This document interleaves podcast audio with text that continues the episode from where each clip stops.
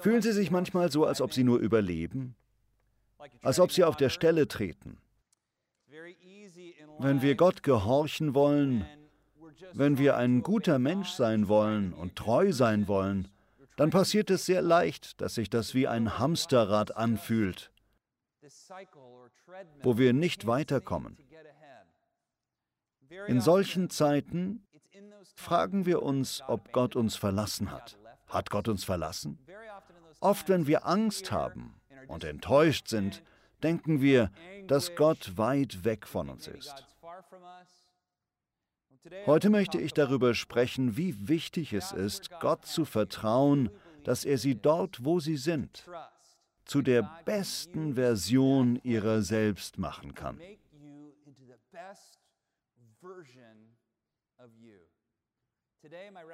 Ich schlage Ihnen heute vor, Gott in dem treu zu sein, zu dem er Sie berufen hat. In unserer Welt ist das sehr schwer. Wo auch immer Sie leben, ist es sehr leicht, sich selbst immer wieder mit anderen zu vergleichen. Ich weiß nicht, ob Sie das machen, aber ich mache das. Ich vergleiche mich mit anderen Pastoren und deren Kirchen und was die so machen. Wir vergleichen uns natürlich nie nach unten, sondern immer nach oben hin. Das ist okay. Mütter vergleichen sich mit anderen Müttern, Väter vergleichen sich mit anderen Vätern, Freunde vergleichen sich mit anderen Freunden. Wenn sie Singles sind, dann vergleichen sie sich vielleicht mit Freunden, die verheiratet sind. Wenn sie verheiratet sind, aber keine Kinder haben, dann vergleichen sie sich vielleicht mit denen, die Kinder haben. Vielleicht wollen sie diesen großen, tollen Job haben, aber sie bekommen ihn nicht. Sie wissen, dass die Dinge immer schlechter werden, denn unsere Welt dreht sich immer weiter um Erfolg und Überfluss und wird immer stolzer und eingebildeter. Mit anderen Worten, die Menschen stört es nicht, damit anzugeben, rein zufällig natürlich. Ein Kommentator hat vor kurzem etwas gesagt. Er ist ein älterer Mann, der sagte, zu meiner Zeit hat man die Zeitung aufgeschlagen und von den ganzen schrecklichen Dingen gelesen, die überall auf der Welt passieren. Und wenn jemandem etwas Schreckliches passiert ist, dachte man sich, gut, dass ich das nicht bin. Er sagte dann weiter, heute aber passiert das Gegenteil. Sie öffnen Facebook, Instagram und alles, was man sieht, sind nur Leute, die das beste Leben aller Zeiten posten. Nur wenige posten, wenn sie weinen. Wenige posten, dass sie die Rechnung nicht bezahlen können. Wenige posten, wie sie auf der Couch vor dem Fernseher sitzen und sich einsam fühlen.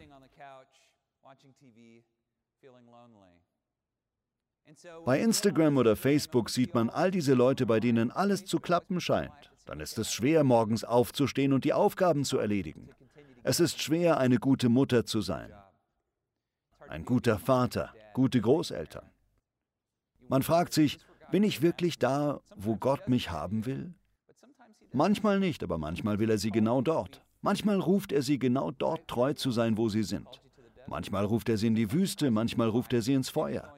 Vielleicht leiden sie gerade. Vielleicht sind die Dinge schwerer als je zuvor. Sie fragen sich, hat Gott mich verlassen? Er wird sie niemals verlassen. Ich möchte, dass Sie Folgendes wissen, was auch immer Sie gerade durchmachen. Wenn Sie weiter treu sind und Gott vertrauen und einfach das Richtige tun, zu dem er Sie berufen hat, dann wird er Ihr Feuer wie ein Schmelztiegel machen. Sie wissen, was ein Schmelztiegel ist, oder? Das ist so ein Ding aus Ton, in das man Metall hineingießt und schmilzt, um die Metalle zu trennen. Das ist reinigend. Man reinigt damit Gold oder Silber, damit nur das Beste davon herauskommt. Vielleicht macht Gott das heute in Ihrem Leben. Ich möchte Ihnen Folgendes sagen. Gott kümmert sich mehr darum, wer Sie werden, als wo Sie hingehen. Gott kümmert sich mehr um Ihren Charakter als um Ihren Erfolg. Gott kümmert sich mehr darum, Sie zu dem zu machen, der Sie sein sollen, als darum, wohin Sie gehen sollen. Überall im Alten Testament wird uns davon erzählt. So ist Gott einfach. Übrigens, Gott hat es niemals eilig. Wie alt war Abraham, bevor wir überhaupt irgendetwas aus seinem Leben hören? 70. Wie alt ist Abraham, als er von Gott ein Versprechen bekommt? 70. Heute ist 70 nicht so alt. Aber damals war 70 wirklich alt. Wenn man überhaupt 70 wurde. Wenn man in einer Welt voller Krankheiten, Seuchen und Kriege 50 oder 60 wurde, dann war man glücklich und gesegnet. Da ist also ein 70 Jahre alter Mann und glaubt, er sei am Ende des Lebens angelangt und Gott gibt ihm das Versprechen, dass er Kinder haben wird, die die ganze Welt segnen werden. Das ist verrückt. Wissen Sie, was die Bibel sagt? Sie sagt, dass Abraham Gott vertraut hat und das wurde ihm als Glauben angerechnet. Er hat Gott vertraut. Ich diene dem Gott, der mich das Leben, das ich habe, leben lässt. Ich kann einfach der sein, der ich bin. Mit 70 beruft er mich dann zu etwas Großem. Ach übrigens, wie lange hat es gedauert, bis Gott dieses Versprechen eingelöst hat? Weiß das jemand? 30 Jahre. Wie lange war Abraham Gottes Verheißung also treu, bevor sie erfüllt wurde? 30 Jahre. 30 Jahre klingt unheimlicher, wenn man 70 ist, als wenn man 20 ist.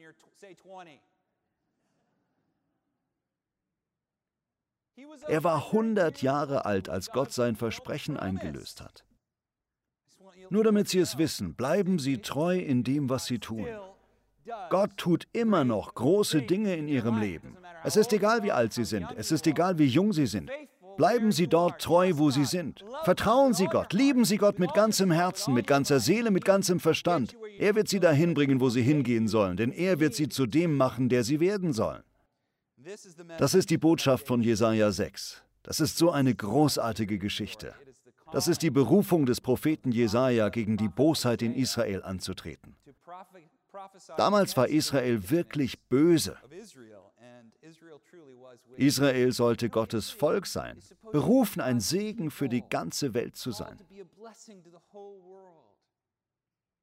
Als Israel den Tempel baut, soll der Tempel wie ein neues Paradies sein, ein neuer Garten. Die ganze Symbolik sind Gartenbilder, um zu zeigen, dass der Garten Eden in Gottes Volk wiederhergestellt wird, indem sie nach Gerechtigkeit und Güte und nach Liebe zu Gott und zum Nächsten streben. Zu der Zeit, als Jesaja als Prophet auftritt, hat sich Israel dem satanischen Gott Baal unterworfen. Sie haben Witwen, Waisen und die Schwächsten in der Gesellschaft im Stich gelassen. Sie waren so bösartig, dass sie bei diesen Baalsfiguren und Aschera-Pfählen sogar Kinderopfer gebracht haben. Schließlich sagt Gott, genug, genug. Wie kann mein Volk so etwas tun? Jesaja fängt an, gegen die Menschen in Israel zu weissagen. Seine Botschaft hat dieses Thema: reinigendes Feuer. Sagen wir alle zusammen: reinigendes Feuer.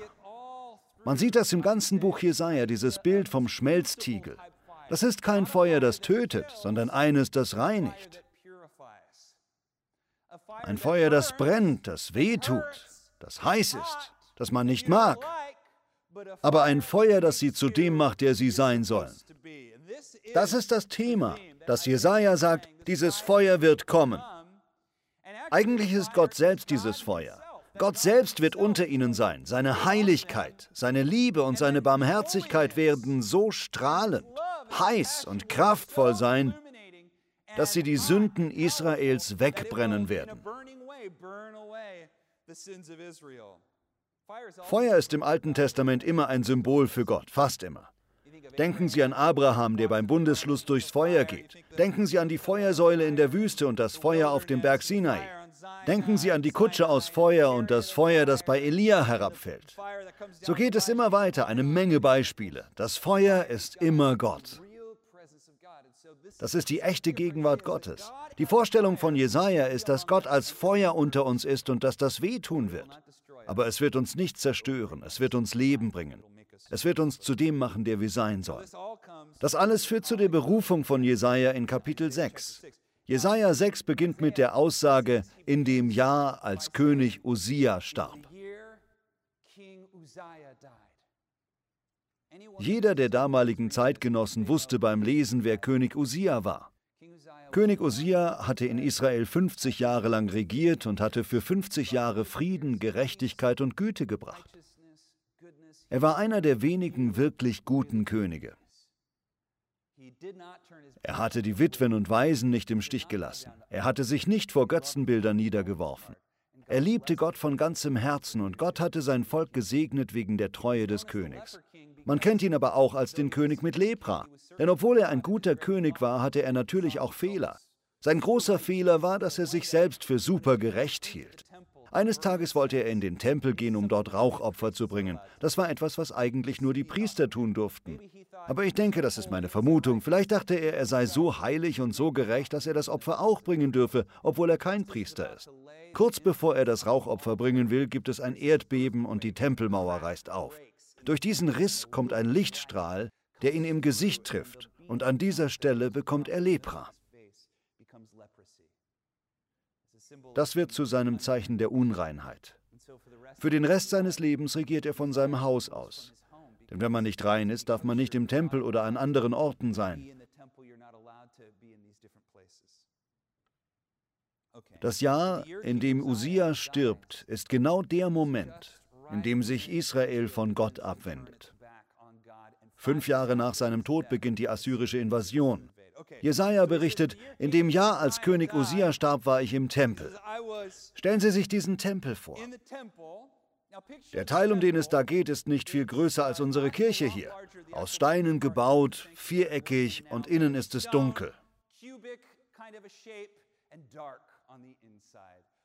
Er hat ein paar Fenster, aber die sind klein und haben Vorhänge. Stellen Sie sich einen dunklen Ort mit Öllampen und Kerzen vor, gedämmtes Licht. Menschen sind darin, die anbeten und irgendeine Form von Tempelopfer bringen. Es ist ein ganz normaler Tag. Sie beten Gott an. Jesaja ist ein ganz normaler Typ. Und dann plötzlich, ich stelle mir vor, dass ein Beben beginnt und ein dunkles, unheimliches Gefühl alle befällt. Vielleicht gehen ein paar Kerzen aus. Plötzlich ist da Rauch, der den Tempel erfüllt. Das hebräische Wort für heilig ist Kadosh. Sagen Sie alle Kadosh. Plötzlich hört man überall Kadosh, Kadosh, Kadosh, Kadosh. Aus dem Rauch herauskommt Boom! Dieses große, helle Licht, dessen Strahlen durch den Rauch dringen.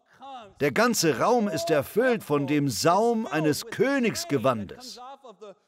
Herrlichkeit erfüllt den ganzen Tempel. Jesaja schaut auf, all die anderen Menschen schauen auf. Über diesem König, der Gott ist, in feurigem Licht und Rauch, sind da diese Engel, die Seraphim heißen. Sagen Sie alle Seraphim. Im Hebräischen meint das wörtlich die Brennenden. Die Überlieferung berichtet, dass ihre Flügel und ihre Körper brennen, dieses reinigende Feuer. Die Feuerstrahlen fliegen an diesem dunklen Ort umher, Licht schießt umher und die Engel rufen, Heilig, heilig, heilig ist der Herr, der allmächtige Gott. Seine Herrlichkeit erfüllt die ganze Welt. Auf Hebräisch ist das Kadosh, Kadosh, Kadosh. Der Text erzählt, dass jedes Mal, wenn sie Kadosh sagen, die Säulen schwanken, Staub von der Decke fällt, Risse bilden sich, alles bebt, während es immer wieder heißt, Kadosh, Kadosh, Kadosh, Adonai, Elohim, Zebaoth. Dieses Wort Zebaoth bedeutet Heerscharen, Gott der Heerscharen, Gott des Krieges, Gott des Feuers, Gott des Zorns, nicht wahr? Das ist also immer wieder dieses Boom, Boom. Alle haben riesige Angst. Ich will Ihnen nur klar machen, dass das sehr verrückt ist. Das ist eine Gotteserscheinung, keine Vision. Das ist eine totale Offenbarung von Gottes Gegenwart und alle haben Angst. Stellen Sie sich vor, was Sie tun würden. Was würden Sie tun? Ich sage Ihnen, was Jesaja getan hat. Er ist ausgeflippt. Ich stelle mir ihn vor, wie er sich ergibt auf den Knien. Er schreit: Wehe mir! Denn ich bin, was? Verloren! Ich werde sterben! Denn ich habe unreine Lippen. Ich lebe in einem Volk von unreinen Lippen. Ich habe den Herrn gesehen, den allmächtigen Gott und König. Niemand kann Gott sehen und das überleben. Er ist zu Tode verängstigt. Diese feurigen Wesen haben sechs Flügel. Zwei über den Augen, damit sie die Herrlichkeit Gottes nicht sehen. zwei auf dem Rücken und zwei an den Füßen. Eines dieser Wesen, brennend wie ein Feuerball, nimmt mit einer Zange ein Stück glühende Kohle vom Altar und fliegt damit direkt auf Jesaja zu. Die Kohle in der Hand. Jesaja brüllt: Ich werde sterben! Dieser Engel kommt zu ihm und nimmt die Kohle und drückt sie. Stellen Sie sich das wie ein Licht vor, das direkt auf Jesajas Mund kommt. Glauben Sie, dass das weh getan hat? Ich denke schon. Ich glaube nicht, dass Jesaja feuerfest war. Glauben Sie das? Das war keine himmlische Kohle, das war normale Kohle von dem Tempelaltar, mit der man Sachen verbrannt oder eingeschmolzen hat. Dieser Engel drückt die Kohle auf Jesajas Mund. Glauben Sie, dass das Narben hinterlassen hat? Ich hoffe es. Ich weiß noch, wie ich mit einem Freund mal geredet und gewitzelt habe über den Unterschied von peinlichen und coolen Narben. Wir hatten eine ganze Skala entworfen. Ich habe es schon fast vergessen, aber ich glaube, ganz unten waren die ganz schlechten und peinlichen, vielleicht Akne-Narben. Ich hatte ein paar davon. Dann hatten wir welche in der Mitte von Operationen, zum Beispiel ganz oben war der Haibiss. Wir konnten uns nichts Cooleres vorstellen als eine Narbe durch einen Haibiss. Einer der Jungs meinte vielleicht eine Schusswunde, wie ein Kriegsveteran sie hat. Wir anderen meinten, oh, das ist wahrscheinlich ein Unentschieden. Dann das hier. Stellen Sie sich vor, wie cool eine Narbe von einem Seraphim ist, der Ihnen eine heiße Kohle ins Gesicht gedrückt hat. Das wäre echt cool. Wie auch immer. Dieser Engel drückt also eine Kohle auf Jesajas Lippen und wirft die Kohle dann weg. Er schaut ihn an und sagt einfach: Die Schuld ist dir vergeben. Für deine Schuld wurde gesühnt. Was glauben Sie, geht in Jesajas Kopf vor? Wow, was? Übrigens, was bedeutet eigentlich unreine Lippen? Wir denken dabei ans Fluchen, aber im jüdischen Denken bedeutet es das nicht. Unreine Lippen meint so etwas wie Lügen, das Gesetz missachten, vielleicht eine Falschaussage machen oder die Eltern entehren. Wahrscheinlich hatte Jesaja etwas gemacht, das anderen durch Worte richtig geschadet hatte. Das war etwas, das schwer wog, eine Last, eine Scham. Vielleicht war das etwas, das er nicht wieder gut machen konnte. Vielleicht war es etwas, das er jemanden angetan hatte, der schon gar nicht mehr lebte, und er konnte sich nicht mehr dafür entschuldigen. Er wusste, dass er mit dieser Schuld in der Gegenwart Gottes sterben musste. Er würde wie kleine Häcksel einfach verbrennen. Er könnte nicht standhalten. Aber Gott offenbarte sich selbst nicht als vernichtendes Feuer, sondern als reinigendes Feuer. Jesaja war der Erste, der dieses reinigende Feuer empfangen konnte. Ja, das tut weh. Ja, das brennt. Vielleicht hinterlässt es Narben. Aber es brennt auch seine Schuld weg. Es verbrennt seine Scham. In dem Moment ist er ein neuer Mensch. Ich glaube, der Engel hat ihn liebevoll angesehen. Mit einer Liebe, die aus dem Herzen des Vaters kommt. Er sagte nicht schon okay, was du getan hast. Er sagte, durch Schmerzen wurde dafür gesühnt. Jesaja kommt dann von einem Ich werde sterben hin zu einem Ich wurde vollständig erlöst und mir wurde vergeben. Das ist ein unglaubliches Gefühl. Wenn Ihnen niemals etwas Schlimmes vergeben wurde, es gibt nichts Vergleichbares. So wie Jesus einmal in einer Geschichte erzählt hat. Er ist zusammen mit Schriftgelehrten und religiösen Leitern der Gegend und eine Prostituierte kommt herein. Sie fängt an, Jesus die Füße zu waschen. Er ignoriert sie im Grunde, aber er macht das als Teil seiner Lehre. Die Menschen sagen, wenn Jesus wüsste, wer diese Frau ist, und er war ja ein Prophet, dann würde er sich nicht von ihr die Füße waschen lassen. Sie fangen an zu kichern und Jesus stellt Petrus eine Frage, weil er weiß, dass das gerade passiert. Er sagt, Petrus, da war ein Mann, dem schuldete einer fünf Denare. Ein anderer schuldete ihm hundert Denare. Dieser Mann erließ beiden ihre Schuld. Was denkst du, wer ihn mehr liebte? Petrus schaut Jesus an und sagt, der, dem die größere Summe erlassen wurde. Und Jesus sagt, es stimmt. Der, dem wenig vergeben wurde, liebt wenig. Der, dem viel vergeben wurde, liebt viel. Ich glaube, als Jesajas Mund berührt wurde, als für seine Schuld gesühnt wurde durch das reinigende Feuer, über das er später weissagen wird, da ist sein Herz voll von der Liebe für Gott. Ich glaube, dass er von dem absoluten Schrecken hin zu der absoluten Anbetung vor dem Thron Gottes durchdringt. Er kommt vom Ich werde sterben hin zu Ich bin erlöst, mir wurde vergeben, ich bin gerettet. Vielleicht fängt er an zu rufen, Kadosh, Kadosh, Kadosh, Adonai, Elohim, Adonai, Zebaoth. Dann endlich spricht Gott zum ersten Mal. Denken Sie dabei daran, dass im Tempel auch viele andere Leute sind. Die stehen alle da und beobachten diese unglaubliche Szene. Gott ruft laut, Wer wird für uns gehen?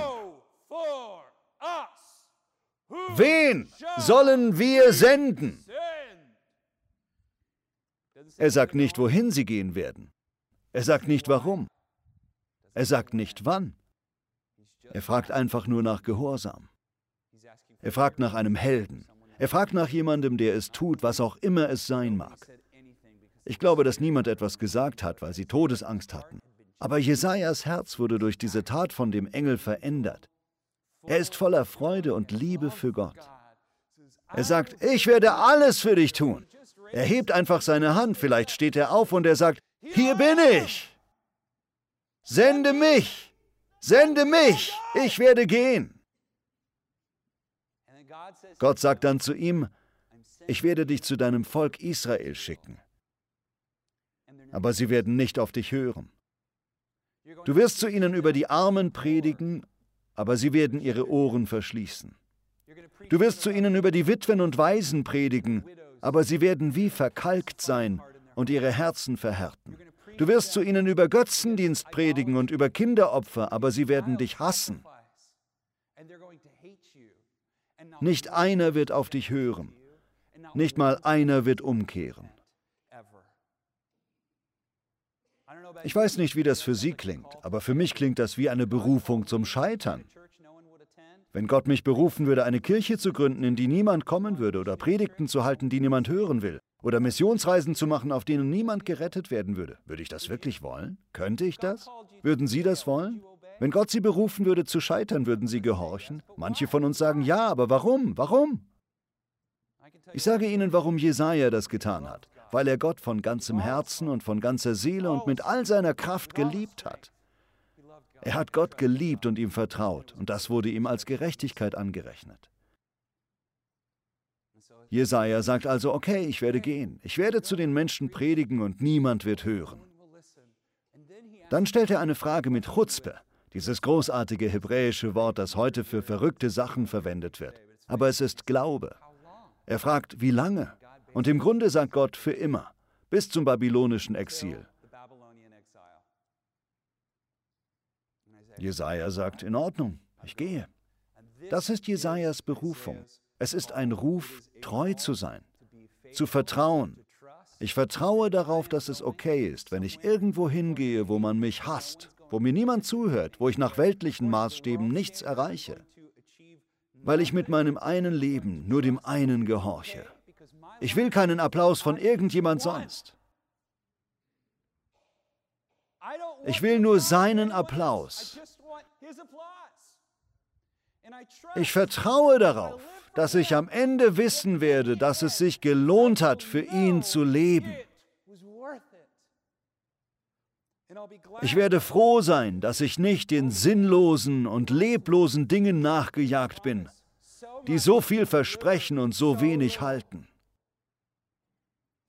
Nichts ist wie dem Herrn in der Wüste zu folgen.